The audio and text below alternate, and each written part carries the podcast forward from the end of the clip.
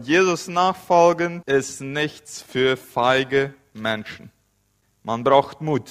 Natürlich haben wir alle mal Momente, wo wir uns mutlos fühlen und das ist auch okay und in Ordnung so. Nur, was der Satan hinkriegen will, ist, er will uns in frustrierende Erlebnisse hineinführen, dass wir dann daraus Schlussfolgerungen ziehen, dass wir sagen, dies macht irgendwie alles keinen Sinn mehr, ich ziehe mich lieber zurück, ich werde passiv und dann habe ich nicht mehr diese Art Probleme. Und das führt aber dazu, dass wir nicht diese Erfüllung, diese Begeisterung, dieses Feuer haben, das Gott eigentlich für uns vorgesehen hat in der Nachfolge von Jesus. Im Taufkurs haben wir darüber gesprochen, was könnte eventuell euer Gabenbereich sein, eure Berufung, da, wo Gott euch hineingesetzt hat im Leben, um ein Segen zu sein für andere Menschen. Und wir haben zusammen geträumt und ihr habt darüber nachgedacht, was kann ich gut, was macht mir Spaß. Und einige von euch, ihr habt große Träume. Und ich glaube, Gott träumt auch groß mit uns. Nur Gott nimmt uns nicht den Teil ab, den wir tun können. Gott macht alles unmöglich für uns, aber er wird uns nicht abnehmen, dass wir manchmal werden mutige Entscheidungen treffen. Wir sind in unserer Gemeinde in einer Predigtserie, wo wir über die kleinen Propheten, die letzten zwölf kleinen Bücher in der Bibel, wo wir einmal die so durchgehen. Und heute ist der Haggai dran. Haggai ist das zweitkürzeste Buch im Alten Testament. Und ich weiß nicht, wer schon mal vorher eine Predigt über Haggai gehört hat. Ja, meistens denken wir nicht, wer wusste überhaupt, dass Haggai ein Buch in der, in der Bibel ist, wenn wir mal die Frage stellen. Und wer hat mal eine Predigt über Haggai gehört? Was ist die Botschaft von Haggai? Ja, Haggai wird leicht ignoriert, hat aber eine sehr powervolle Botschaft. Denn Haggai spricht in eine Situation hinein, wo das Volk Israel mutlos geworden war. Und das führte zu einer Passivität, die verhinderte, dass sie das ausführten, was Gott für sie vorgesehen hatte. Und was wir heute wollen ist, wir wollen analysieren, was sind die Gründe, die zu Mutlosigkeit führen können. Dann, warum lohnt es sich, Mutlosigkeit zu überwinden? Und dann zuletzt sehen, was bedeutet das heute für uns, für euch vier und wir alle, die wir hier sind und die zuschauen in YouTube und Facebook äh, mit euch zusammen. Mutlosigkeit war die Situation im Volk Israel.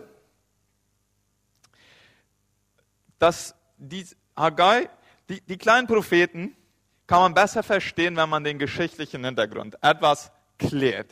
Der geschichtliche Hintergrund zu den Worten von Haggai, den finden wir im Buch Esra.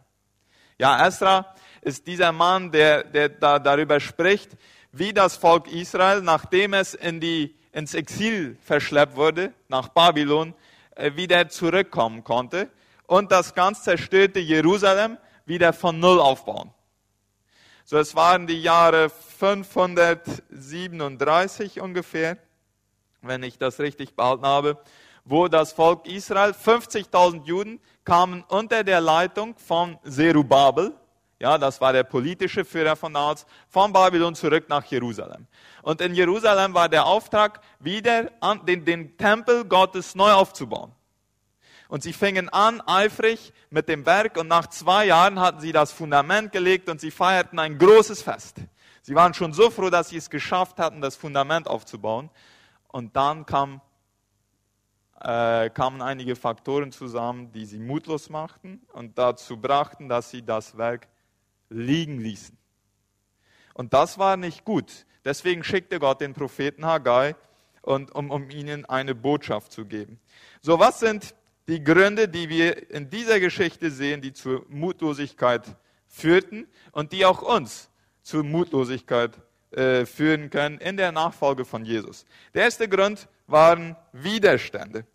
Und das sehen wir in Esra, Kapitel 4, die Verse 4 bis 5. Als die umliegenden Völker mit einmal sahen, oh, die, die fangen hier wieder an, Jerusalem aufzubauen, der, der Tempel fängt an, Form zu kriegen. Ich weiß nicht, warum sie sich so sehr daran störten. Vielleicht hatten sie Angst, wenn das wieder irgendwie eine starke Macht entstehen würde oder Neid oder was immer dann auch die Gründe waren. Fingen sie an, Widerstand zu leisten und dann lesen wir in Esra 4 von 4 bis 5. Da machte das Volk des Landes, das waren die Nachbarn von den Juden, die, die um, um, um Jerusalem herum, herum wohnten, die Hände des Volkes Juda schlaff und schreckten sie vom Bauen ab.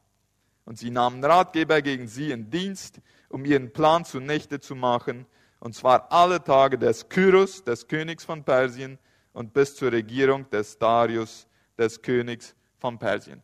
Ja, ich dachte auch so, vielleicht hätten die sollen ihre Einweihungsfeier vom Fundament nicht ganz so laut machen. Das hatten sie mit Jubel und Freude gemacht. Und das hatte die Aufmerksamkeit von den anderen Leuten äh, auf sich gezogen, dass sie dahin kamen und sagten, dies müssen wir irgendwie bremsen. Dieser Widerstand, der war wirklich sehr intensiv. Ein paar Jahre später kam der Nehemia dahin und wollte die Mauer aufbauen von Jerusalem und dann haben dieselben Leute achtmal, also achtmal versucht, äh, den Nehemia am, am, am Mauerbau zu hindern. Also die waren schon daran interessiert, dass Jerusalem irgendwie in Schutt und Asche bleiben sollte. Wisst ihr, liebe Leute, warum war vorher kein Widerstand da? Warum kam der es jetzt? Das ist im Leben so, wo einer aufsteht und sagt, hier muss etwas getan werden. Und das sind Leute, die Jesus nachfolgen, die sagen das. Weil uns ist es nicht egal, wenn da andere Menschen sind, die verloren gehen und die sterben, dass sie in die Hölle reinkommen und dann sagen wir, da muss was getan werden. Und da, wo jemand aufsteht und das sagt, da werden Leute anfangen, Widerstand zu machen. Das ist einfach so. Die Bibel erklärt, dass wir in einem geistlichen Kampf sind. Und äh, ein Soldat, der sagt, ist ein super Krieg in die Richtung, wo ich schieße, kommt nie ein Schuss zurück, der verfehlt irgendwie das richtige Ziel. Ja? Also Widerstand kann ein Zeichen dafür sein, dass etwas richtig gemacht wird im Leben. Und, und, und zu wissen, dass wir damit rechnen müssen, dass Widerstand kommt, wie immer das auch aussehen kann, das hilft uns nicht gleich, uns frustriert zurückzuziehen, wenn einmal etwas in meinem Leben passiert, dass mir das Leben mit Jesus irgendwie schwer macht und den Gehorsam Jesus gegenüber.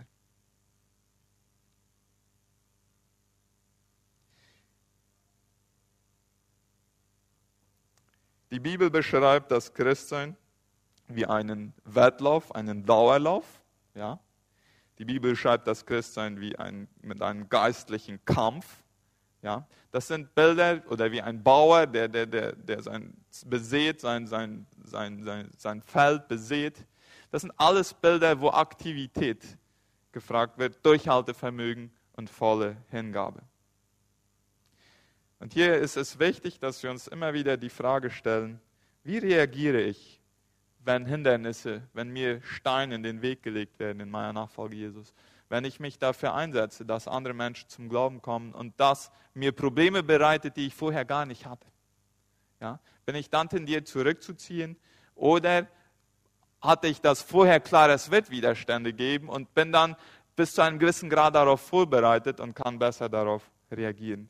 Denn wenn hier nicht richtig geantwortet wird, dann kommt ein zweiter Grund für Mutlosigkeit und der ist mehr innerlich. Wenn Widerstand mehr äußerlich ist, dann ist dies mehr innerlich. Und dazu will ich ein, ein Bild hier malen. Ich mache mal den Versuch. Äh, und, und das, was ich hier jetzt malen will, das habe ich von Johannes Hartl aus dem Internet abgeschaut. Äh, so, wenn, falls jemand sich mal etwas von ihm anschauen will, Johannes Hartl, alles, was ich von ihm bis jetzt gesehen habe, das ist sehr hilfreich. Ich habe aber auch lange nicht alles gesehen, was er sagt. Aber dieses Bild stammt von ihm. Aber vielleicht hat er das auch schon von irgendwo, das kann ich nicht wissen. So, unser Leben ist wie ein großer Kreis. Und in dem großen Kreis ist ein kleiner Kreis. So, der große Kreis, das alles drinnen, was mich interessiert. Alles, was mich interessiert. So, da ist zum Beispiel drinnen, was ich von Trump halte. Oder da sind meine Meinungen über unsere Regierung drin. Oder ich wundere mich, warum meine Enkelkinder nur so selten zu Besuch kommen. Oder über das Wetter, über die Regierung, die Gemeinde, so alles, was mich irgendwie interessiert, das ist in diesem großen Kreis. Der kleine Kreis, das ist all das, was ich aktiv beeinflussen kann. Flo, dies trenne ich hier jetzt nicht richtig, weil, aber ich glaube, wir verstehen. Äh, da war mein Blatt zu Ende. Äh, deswegen diese Trennung. Der kleine Kreis ist das, was ich aktiv beeinflussen kann. So, dieses Bild findet sich im Leben von uns allen. So, Leute, die sich hauptsächlich in dem großen Kreis bewegen und über alles ihre Meinung abgeben, was in der Welt passiert und, und große Reden darüber halten, was andere auch richtig und falsch machen, die vergessen manchmal, dass es diesen Punkt noch in ihrem Leben gibt. Und je mehr man sich auf die Interessensgröße fixiert, umso kleiner wird manchmal dieser Punkt, was ist das, was ich tun kann. Und dann gibt es aber diese anderen Leute, die haben irgendein Problem oder irgendeine Situation im, Leben oder irgendeine Frage, die stellen sich zuerst die Frage, was ist der Teil, den ich aktiv beeinflussen kann. Und das sind die Personen, die merken, je mehr ich mich auf den kleinen Kreis äh, konzentriere, umso größer wird er. Aber je mehr ich mich nur in dem großen Kreis äh, herumbewege und auch alles sehr gut erklären kann, was andere Leute falsch machen und so, die, die mögen auch recht haben, die lügen gar nicht unbedingt. Aber die vergessen, dass sie hier einen Auftrag haben. Und diese Mentalität äh, nennen wir mal Opfermentalität. Das ist eine innere Reaktion, die man auf Widerstände geben kann oder die, die ich bei mir entwickeln kann in, meinem, in meinen Paradigmen, Denkschema. Und das ist das, wo die Juden in Haggai äh, hingekommen waren. Ja, sie hatten einige Widerstände, die kamen sogar mit Waffen und da waren Völker, die machten ihnen das Leben schwer und sie drifteten ab in eine Opfermentalität. Und wer in der Opfermentalität ist, der findet sehr gute Gründe, um seine Passivität zu legitimieren. Weil er ständig darauf hinweist, dass andere eigentlich daran schuld sind, dass ich nicht das tun kann, was Gott eigentlich von mir erwartet. Andere Menschen oder andere Umstände. Das ist die Gefahr der Opfermentalität.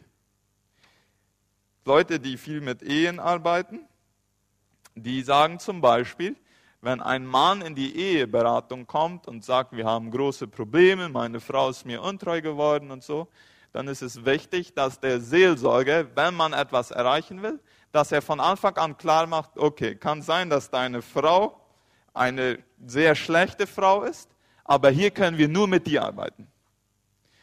Und solange du und ich nur darüber sprechen, was deine Frau alles falsch gemacht hat, werden wir nicht einen Zentimeter weiterkommen. Hier können wir nur über dich sprechen und über das, was du verändern kannst bei dir.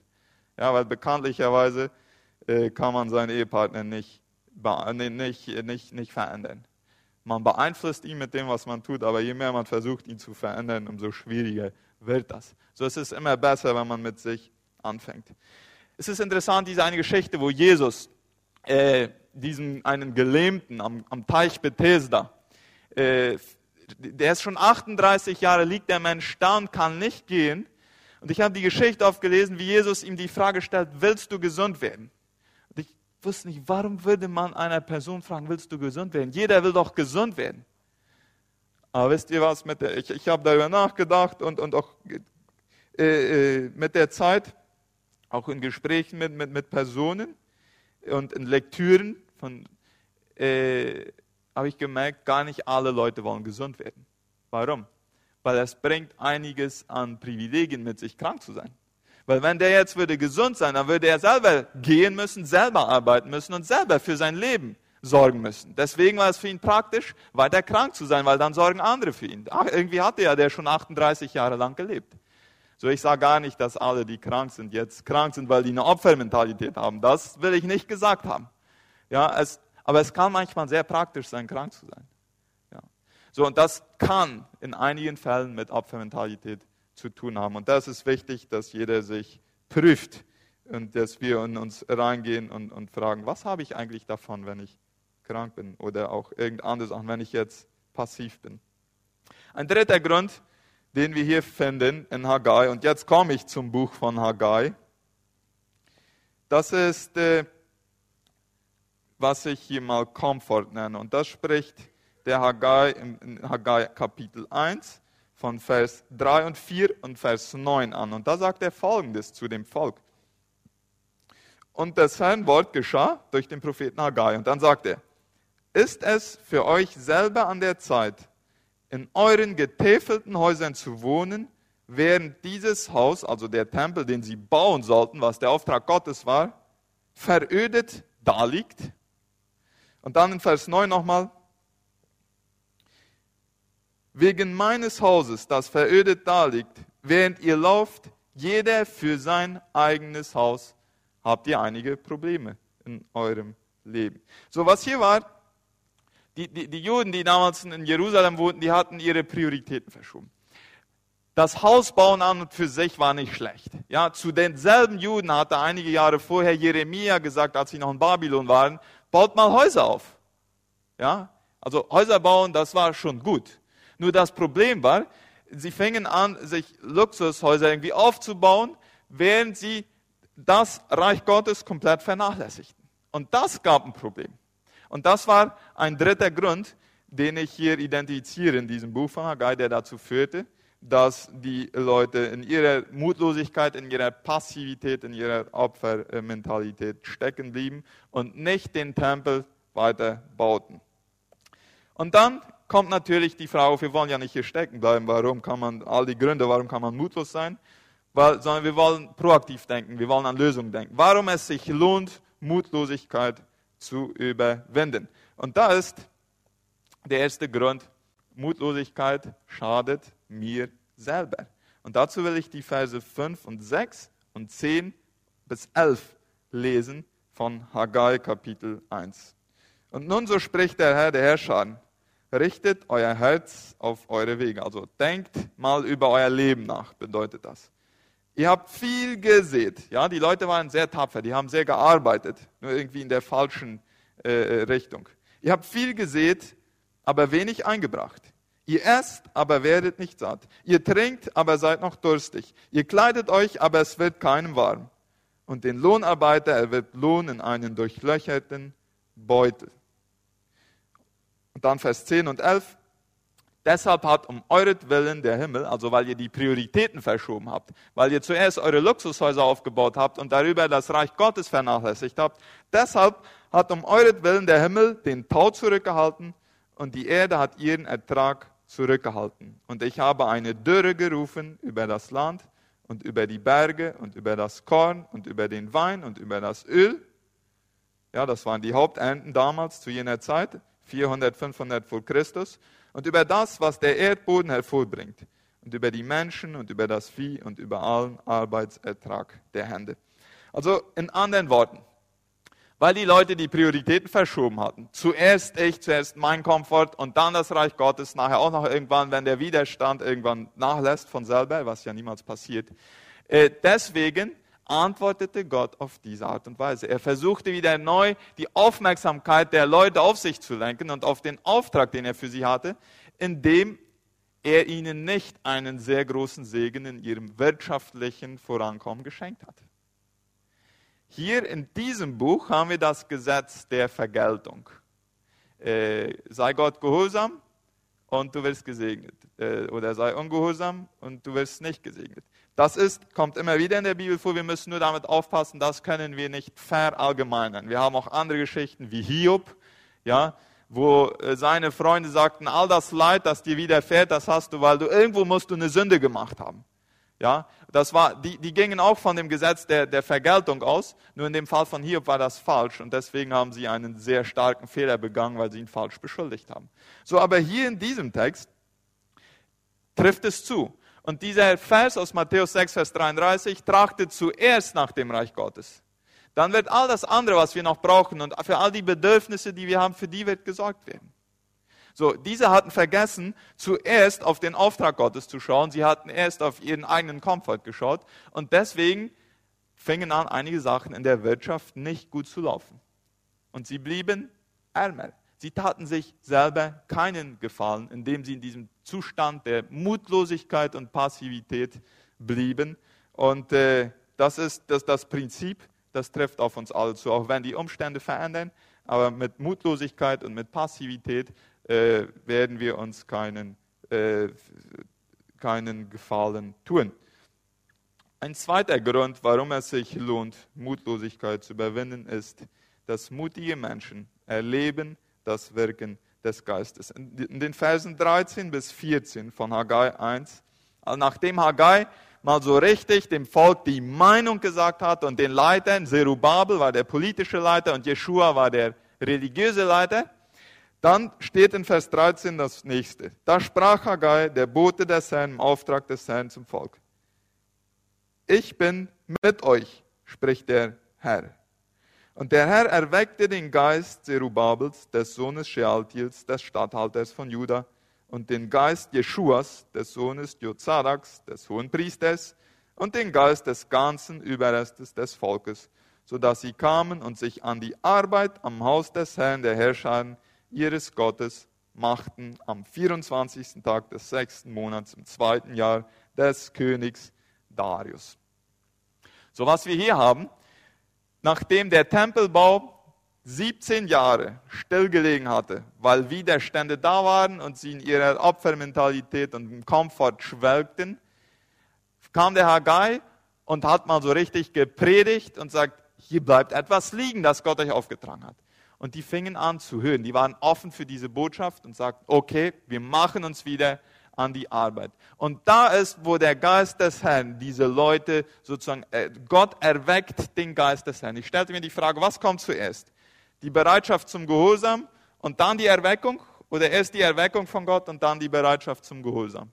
Ich weiß die Antwort nicht. Das ist vielleicht so ungefähr wie, was war zuerst, das Ei oder das äh, Huhn? Ja, äh, ich weiß es nicht. Aber was wir immer wieder sehen in der Bibel, die zwei kommen zusammen. Wo Leute bereit sind, gehorsam zu sein, da unterstützt Gott mit seinem Geist das Werk. Und genau das ist das, was hier passierte. Gestern hat Verian Giesbrecht hier ein Zeugnis erzählt. Ja, Verian Giesbrecht, äh, der hatte so eine Geisteserweckung. Verian war ein Gamer-Champion, ja, der äh, neben seiner Arbeit wenig andere Sachen getan hat, als äh, äh, seinen eigenen Komfort zu suchen. Und dann hat er diese Erfahrung mit Gott, wo Gott seinen Geist erweckt hat. Und heute ist er mit viel Feuer und Begeisterung dabei, sich für das Seelenheil von anderen Menschen einzusetzen. Und diese Art Erweckungen, das, was Gott in uns bewegt, das brauchen wir immer wieder. Und äh, wenn wir bereit sind, das zu tun, was wir können, auch wenn Widerstände da sind, dann ist Gott bereit, das zu tun, was wir nicht tun können. Warum wird das äh, Erwecken des Geistes in diesem Text so hervorgehoben? Weil Gott immer Menschen zu einem Auftrag beruft, die nicht dazu fähig sind, das zu tun. Ja? Gott hat für euch alle einen Auftrag, der über das hinausgeht, was ihr fähig seid zu tun. Ja? Und das ist der Faktor Glaube, der in der Nachfolge Jesus steckt. Und das drängt uns dazu, auf Gottes Eingreifen bauen zu müssen. Sonst werden wir kläglich versagen. Ja? So, aber wenn ich erst warte auf die Aufgaben, die ich mit meiner eigenen Fähigkeit tun kann, dann werde ich niemals was tun. So, genau das passierte hier auch.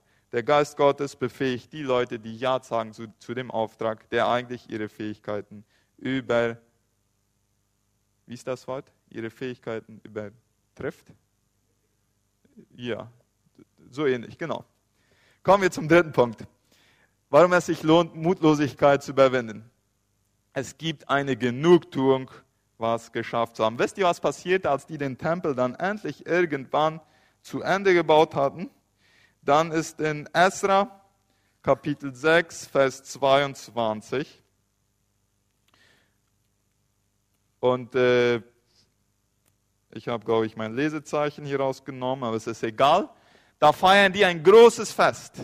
Und das Wort froh sein und frohlocken und Freude, das kommt da ein paar Mal vor. Sieben Tage, die verstanden noch richtig zu feiern. Sieben Tage haben die gefeiert, dass der Tempel jetzt fertig gebaut war. Die Freude, das Fest, wenn die nicht gefeiert haben, wenn die weiter in ihrer Opfermentalität geblieben wären, wenn die weiter sich von den Widerständen hätten niederschlagen lassen, wenn die weiter in ihrem Komfort geblieben wären.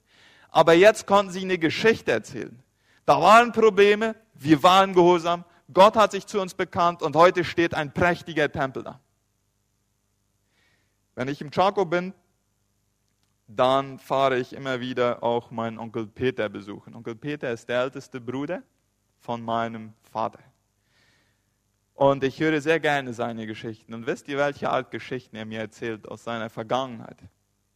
Das sind die Geschichten, wo irgendein Widerstand da war und wo er äh, bis aufs Letzte äh, sozusagen äh, Lösungen suchen musste, wo er kämpfen musste, damit etwas getan wurde und wo er dann erfolgreich sein konnte. Die Geschichten geben ihm heute eine Befriedigung, während er im Pflegeheim sitzt und nicht mehr sehr viel tun kann. Welche Geschichten willst du erzählen, wenn du eines Tages im Altenheim sitzt und nicht mehr viel tun kannst? Ja. Welche Geschichten wollen wir dann erzählen? Wollen wir nur die Geschichten, äh, wollen wir dann wirklich diese Geschichten erzählen können, wo wir sagen, ich musste für etwas kämpfen, wir hatten ein Problem, aber ich habe mich nicht von Widerständen, von Opfermentalität und von Komfort zurückhalten lassen, um das zu tun, was Gott für mich im Plan hatte. Und wir kommen zur Anwendung. Gott sucht tapfere Diener. Bist du dabei? Wisst ihr, was die Mitte vom Buch Haggai ist? In der Mitte, das sind die Verse 4 und 5 vom zweiten Kapitel. Und das ist auch die Zentralbotschaft vom Buch Haggai. Da steht folgendes. Und nun sei stark, Zerubabel, ja, der politische Leiter, spricht er. Und sei stark, Jeshua, das war der religiöse Leiter und seid stark, alles Volk des Landes, spricht der Herr, und arbeitet, denn ich bin mit euch, spricht der Herr der Herrscher. Das Wort, das ich mit euch vereinbart habe, als ihr aus Ägypten zogt, und mein Geist bleiben in eurer Mitte bestehen. Fürchtet euch nicht. Diese Worte sind heute für euch viel und sie sind für uns alle was damals der Tempelbau war, den sie durchführen mussten, ist heute der Auftrag Jesu an uns, alle Nationen zu seinen Jüngern zu machen. Was wie es in Matthäus 28. Diesen Tempel bauen brauchen wir heute nicht mehr. Das, Jesus selber hat ja dann nachher von diesem Tempel, der hier gebaut wurde, hat nachher gesagt, der wird bald zerstört werden. Der wurde dann 70 nach Christus zerstört. Und ab dann was ist ab dann der Tempel des Heiligen Geistes? Das sind, ist die Gemeinde, das sind wir Gläubigen. Ja. Und unser Auftrag ist heute, ganz Paraguay, die ganze Nation zum Jünger Jesu zu machen. Und das ist wichtig, dass jeder von uns seinen Platz findet. Und wir haben darüber gesprochen. Und wir haben über die sieben Sphären gesprochen, die das Denken, die Denkweise einer, einer Nation bestimmen. Und diese sieben Sphären, und jeder findet sich da irgendwo. Das sind Familie, Bildung, Wirtschaft, Regierung, Unterhaltung, Religionen und soziale Medien. Was wir nicht brauchen, ist, dass jeder von euch nach Afrika geht, um vollzeitig Haus-zu-Haus-Evangelisation zu machen. Das werden einige machen, aber das ist lange nicht der einzige Weg, Missionar zu sein. Wir brauchen Unternehmer. Und Jeffrey, du wirst irgendwann dein Unternehmen gründen, wo du ein klares Zeugnis für Jesus ablegen wirst. Und da werden sich Leute bekehren. Und Matthias wird das mit der Ökonomie machen und wir können so weitergehen. Ja? Äh, so, da brauchen wir euch, da wo eure Interessen sind, da wo eure Stärken sind, dass ihr einfach auf dem Platz ein ganz klares Zeugnis für Jesus abgebt, da, dass wir uns da nicht verstecken. Das wird Widerstände geben, aber das ist genau dann der richtige Platz für uns. Gott erwartet nicht von uns allen dasselbe, sondern dass jeder nach seinen Gaben und Fähigkeiten und Interessen das tut, was er aufgetragen hat. Dieses Bild wurde mir zugeschickt und es beschreibt einen Zyklus, in dem die Menschheit immer wieder drin gewesen ist. Der, die erste Station ist, harte Zeiten schaffen starke Männer. Die zweite Station ist, starke Männer schaffen gute Zeiten. Die dritte, gute Zeiten schaffen schwache Männer. Und die vierte ist, Schwache Männer schaffen harte Zeiten. Ja, ich fand dieses Bild sehr interessant. Äh, wo sind wir heute? Wir sind in guten Zeiten. Werden die guten Zeiten, in, in, in, denen wir leben, von unserer jungen Generation, in denen ihr vier und ich und so drin sind, schwache Männer und schwache Frauen schaffen, die nicht mehr bereit sind, den herausfordernden Auftrag Jesu auszuführen? Oder können wir weiter mit viel Kraft und Mut und Geistesfülle unseren Auftrag weiterführen. Und ich schließe mit einem Zitat vom Ex-Präsidenten Theodor Roosevelt. Äh, der sagt Folgendes. Nicht der Kritiker erzählt, nicht derjenige, der darauf aufmerksam macht, wie der Starke fällt oder wo der anpackt, es besser hätte machen können. Nein, die Anerkennung gebührt dem, der tatsächlich in der Arena steht, dessen Gesicht staubig und verschwitzt und voller Blut ist, der sich wacker bemüht, der sich irrt, der wieder und wieder scheitert, weil es kein Bemühen ohne Fehler und Schwächen gibt, aber der sich tatsächlich bemüht, Taten zu vollbringen, der großartige Begeisterung, großartige Hingabe kennt, der seine Kraft auf eine ehrenwerte Sache verwendet, der im besten Fall am Ende den Triumph einer großen Leistung kennt und der, im schlimmsten Falle, sollte er scheitern, zumindest bei einem kühnen Versuch scheitert, so dass sein Platz nie bei den kalten und furchtsamen Seelen ist, die weder Sieg noch Niederlage kennen. Mein Vater schrieb mir mal eine, bei WhatsApp eine Botschaft. Er sagte, Menschen, die viel tun, machen viele Fehler. Menschen, die wenig tun, machen wenig Fehler. Und es soll Menschen geben, die niemals einen Fehler machen. So, ich will nicht zu der dritten Gruppe gehören. Ihr wollt das auch nicht, das weiß ich. Soweit kenne ich euch schon. Die Herausforderung ist mutig, stark. Der Geist Gottes wird sich dazu bekennen, wenn wir gesund, äh, wenn, wenn, wir, wenn wir bereit sind, gehorsam zu sein, trotz Widerständen, trotz diese Lust, uns vom Komfort und von Opfermentalität zurückzuziehen. Und ich sehe in euch das Potenzial und ich bin gespannt auf das, was Gott durch euch viel machen wird. Gott segne euch.